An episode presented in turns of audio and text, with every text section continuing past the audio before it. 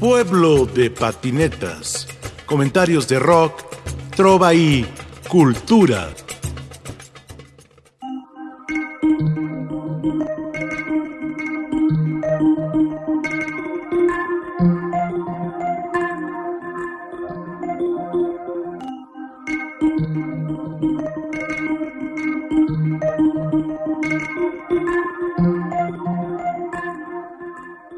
Con nosotros Chatrán González, multiinstrumentista, pero sobre todo un percusionista más allá de cualquier nivel en México. Es un hombre con un talento forjado a través del trabajo y del estudio y de los viajes. Estudió en India, estudió en México, estuvo eh, girando con diferentes proyectos, tanto independientes, underground, como de la industria musical en México.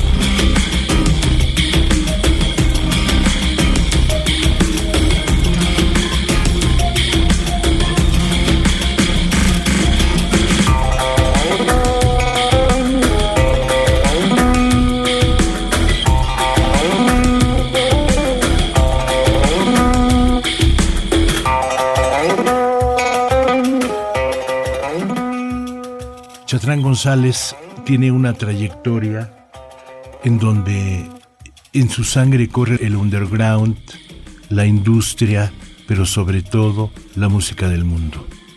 Está con nosotros aquí en Pueblo de Patinetas presentando la más reciente grabación de Muba, su proyecto más personal, donde incluye a diferentes virtuosos y además los dirige.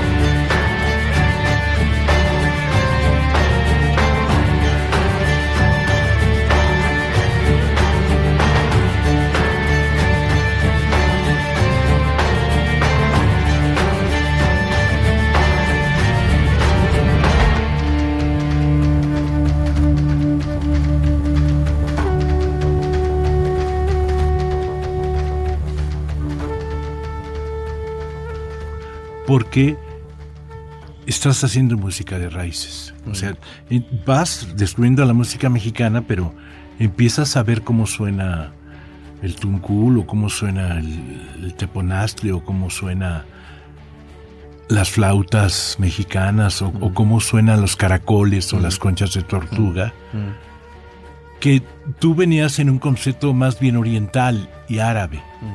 Y de pronto yo siempre he sentido que, o bueno, he sentido que la, el concepto en el que se tiene la música prehispánica no tiene por qué ser el adecuado. Te voy a decir por qué. Normalmente los pueblos que, o las civilizaciones que tienen más conocimiento de las matemáticas, más conocimientos de la astronomía, más conocimientos de la arquitectura, vaya de la medicina, de la conceptualización del hombre en el cosmos, la música es muy avanzada, salvo la mexicana, no, salvo la prehispánica, ¿no? Pero lo que pasa es que se destruyeron códices, se destruyó información, o sea, la, lo que se toca actualmente este, y se conoce como percusión prehispánica y mucho de los que la gente que yo conozco me han dicho es que bueno, no hay una hay códices que se interpretan, hay formas de, por ejemplo, este es un dato muy curioso, ¿no? David el de tribu, el del percusionista, él, él me decía es que no hay un solo, bueno, hasta él me decía, yo solamente conozco un solo códice donde el percusionista tocando el huevo con baquetas, ¿no? Siempre se toca, todo, todo lo que vemos y conocemos hasta ahorita se toca con las manos, pero por las condiciones en las que tenemos el tambor es muy poco sonoro, ¿no? Este, es muy poco sonoro y mm, es muy poco sonoro y la única forma de hacerlo sonar fuerte es pegándole con baquetas, ¿no? Entonces, en una, tratando de acompañar de repente danza donde quieres más volumen, este, bueno, pues las baquetas es la onda, ¿no? Entonces, bueno, por ejemplo, hay un dato bien interesante. Hay un par de, este, de relieves y códices que marcan una percusión que es muy parecida a una darbuca, ¿no? O sea, incluso por su composición, por su forma. Y yo, yo, yo veo, yo veo estos, estas ilustraciones y estas, este, este, que de repente tal vez la interpretación no sea la correcta. De ahí que viene la respuesta. ¿Por qué lo estoy ocupando así? yo lo que estoy haciendo no es, no es este, ocupar los, los tradicionalmente ya conocidos ritmos que se ocupan para la danza, ¿no? Yo estoy haciendo una como reinterpretación de ello, ligándolos a ritmos de culturas, justamente como la árabe, como la hindú, ¿no? Yo lo que hago son como composiciones de percusión, no ocupo ritmos, vaya, ni siquiera de la música árabe, ¿no? Incluso, por ejemplo, el otro día hablaba con un percusionista de, mm, Estambul me decía, wow, oye, ¿qué hiciste con este cash, se llama, aquí en México le dicen carcilama y allá le dicen cashlima. ¿Qué hiciste con este cashlima? ¿Por qué lo dejaste así? Digo, ah, es curioso porque no es un cashlima, es un lando peruano. Dice, no me digas, ¿y cómo le hiciste para que sonara así, no? Digo, bueno, estoy como reinterpretando lo que los sonidos que conozco de allá con tambores que yo que me son familiares acá, ¿no? Entonces, este ese esa, esa necesidad de, de, poner y de ocupar así las percusiones es como para una reinterpretación de la estética que ya se conocen, ¿no? Yo siento que en ese sentido, país donde digo que me van a pedir, no ha avanzado lo suficiente los instrumentos este, prehispánicos por la necesidad de guardar un protocolo, ¿no? Por ejemplo, hay, este, hay instrumentos clásicos de otros países, de otras culturas, que por la necesidad de seguirlos ocupando y que se mantengan vigentes, los han modificado de tal forma que ya son ejecutables en una canción de ahora, ¿no? Pero eso no pasa con lo, con lo, con lo prehispánico, ¿no? Lo normalmente dicen, bueno, así es y así es porque así lo marca la tradición. Yo, a este, aún esperando los guayabazos, estoy como reinterpretando eso con mi lenguaje, pero con instrumentos propios de, con esas características.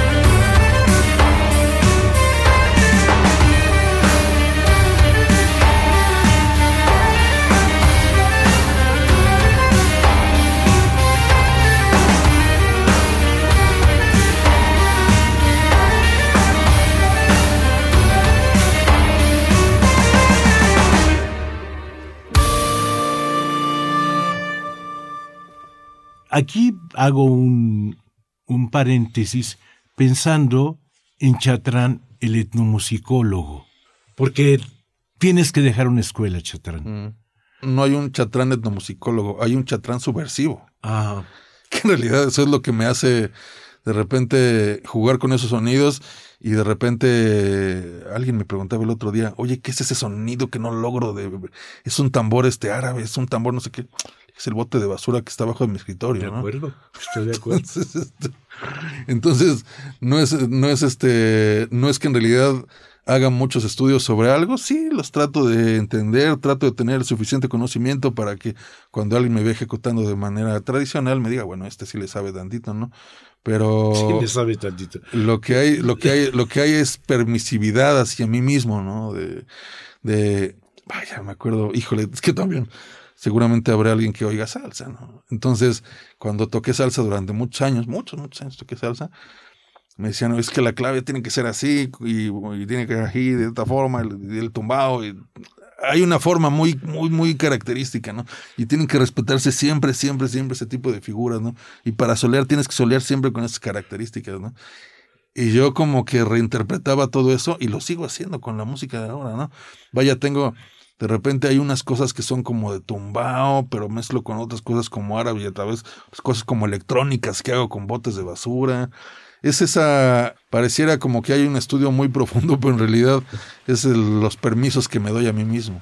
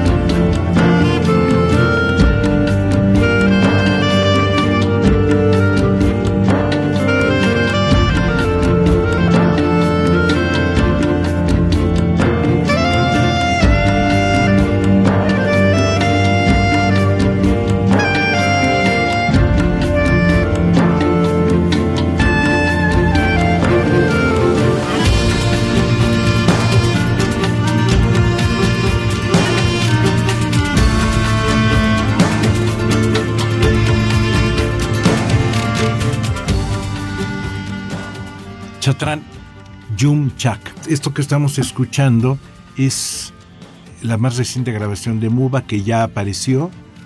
Apareció en memoria. Cuéntame, es una memoria. En realidad el disco salió digitalmente en Europa ya desde el año pasado, pero por una necesidad de aplicar a festivales que pasaran al final del 2022 y principios del 2023.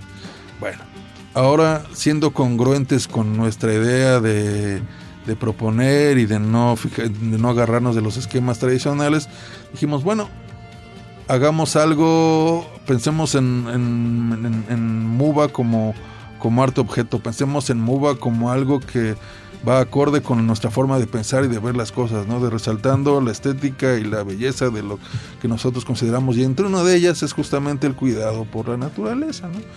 O sea, yo, bueno, esa es una. Y la otra es que, no sé tú, pero yo no tengo dónde poner un CD más que en la compu, ¿no? Entonces, justamente pensábamos como, digamos, como adaptados a una necesidad y a un entorno como en el que vivimos ahora, decidimos hacer un disco descargable, bueno, un álbum descargable en una tarjeta germinable que tiene unas semillitas, te doy una tarjetita, tú con un código descargas el disco, material exclusivo que tenemos en video y imagen, un par de, un par de wallpapers de las, este, de las portadas y tú agarras tu tarjetita, la siembras y ¡pum! sale una plantita. No hay residuos físicos de ella. El- La, la toda la información es este es digital. Es- Ese es más como para un formato así como moderno de traer la música en el celular, en el coche o en la compu, ¿no? Pero sí, al fin, en algún momento, junto con un par de ítems más que tenemos ahí del merch, habrá disco físico.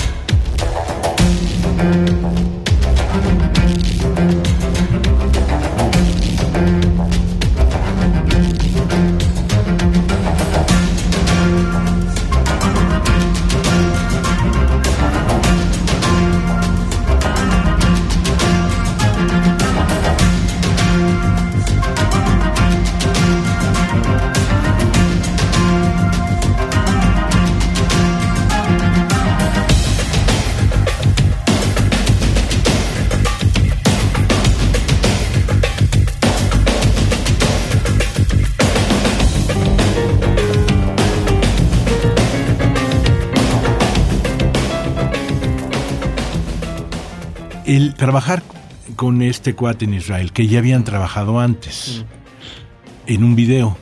Ah, Sí. Ahora, ¿cómo trabajas ahora con él para este disco? pues eh, él me des- él, él ¿Cómo me se decía- llama, perdón? Hagel Shachal. Sí. Hagel Cha- Shachal, es difícil decirlo.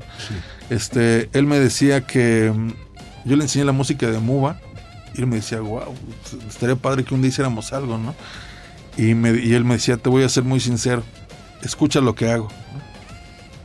Eh, escucha lo que hago y dime qué oyes, ¿no? Y tuvimos una serie de pláticas este, muy profundas de la música y todo esto. Y, él me decía, exígeme, ponme en un lugar donde nadie, has, donde nadie más me haya llevado y dame algo son, sonoramente que, que, me, que, me, que me aleje de todo esto, ¿no? Y jugamos con un par de ideas, él me rebotó otras, pero también él, no sé por qué, también, ¿no?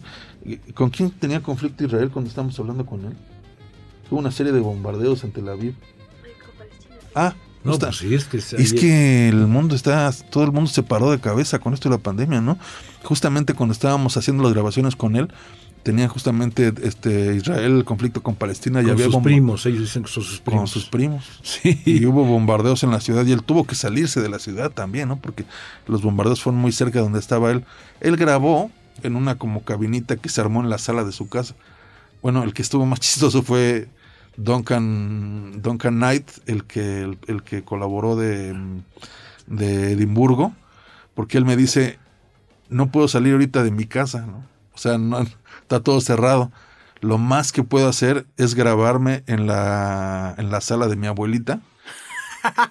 y sí, hay unas, hay unas colchas colgadas, o sea, Sí. en el video, si quien tiene la curiosidad puede verlo y verificar en el video. En la página de Facebook de en la Muba. página de Facebook de Muba, también en Muba, digo, en YouTube estamos como Muba Music MX. Sí.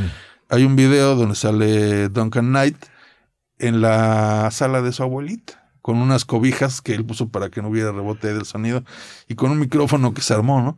Todos estos, estos fueron como participaciones como muy orgánicas, no, no hubo en realidad una, la, eh, no hubo un gran aparato ni de promoción ni de, o sea, el gran aparato que había era el corazón y las ganas de hacerlo, no un, no un mecanismo. Lo acabas de decir. El corazón y las ganas de hacerlo. Sí, bueno, eh, sí, efectivamente hay una especie como de respaldo de quien me ayuda a mantener los estándares de lo que la música debe sonar ya en una grabación, ¿no?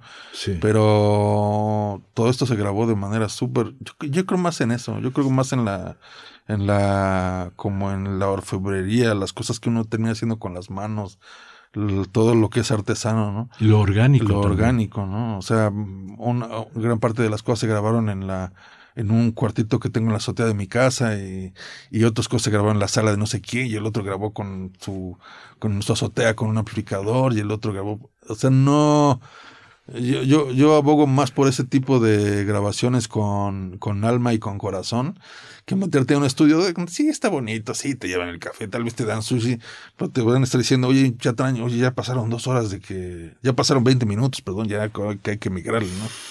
Entonces, ahí es cuando, ahí es cuando valoras más uno los espacios donde las cosas se dan de manera natural.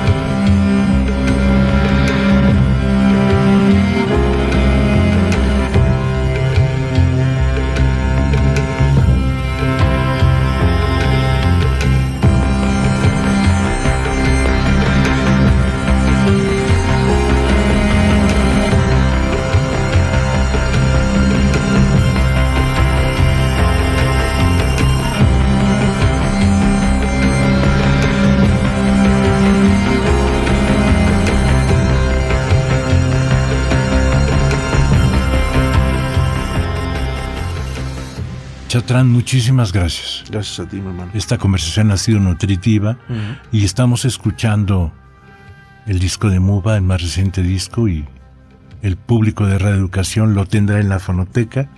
Ahorita lo descargamos aquí, lo descargamos en la fonoteca y pues que lo pida la gente. Pues muchas gracias. Gracias a ti. Un abrazo fuerte. Dos abrazos.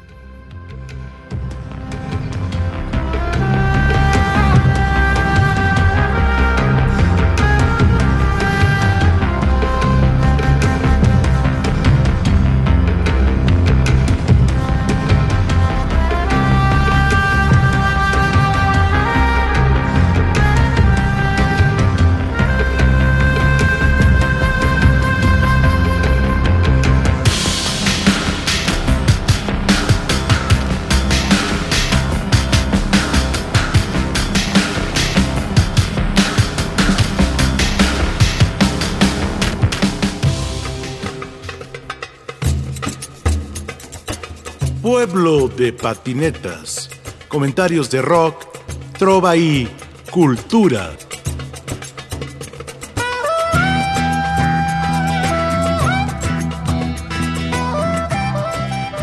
Ingeniero Guillermo Lagarda Trillo. En la producción, Ricardo Montejano, Analía Herrera Gobea, Sayuri Sánchez, Lupita Morales, Juan José Escobar Arroyo. Y aquí con ustedes su seguro servidor, Rafael Catana.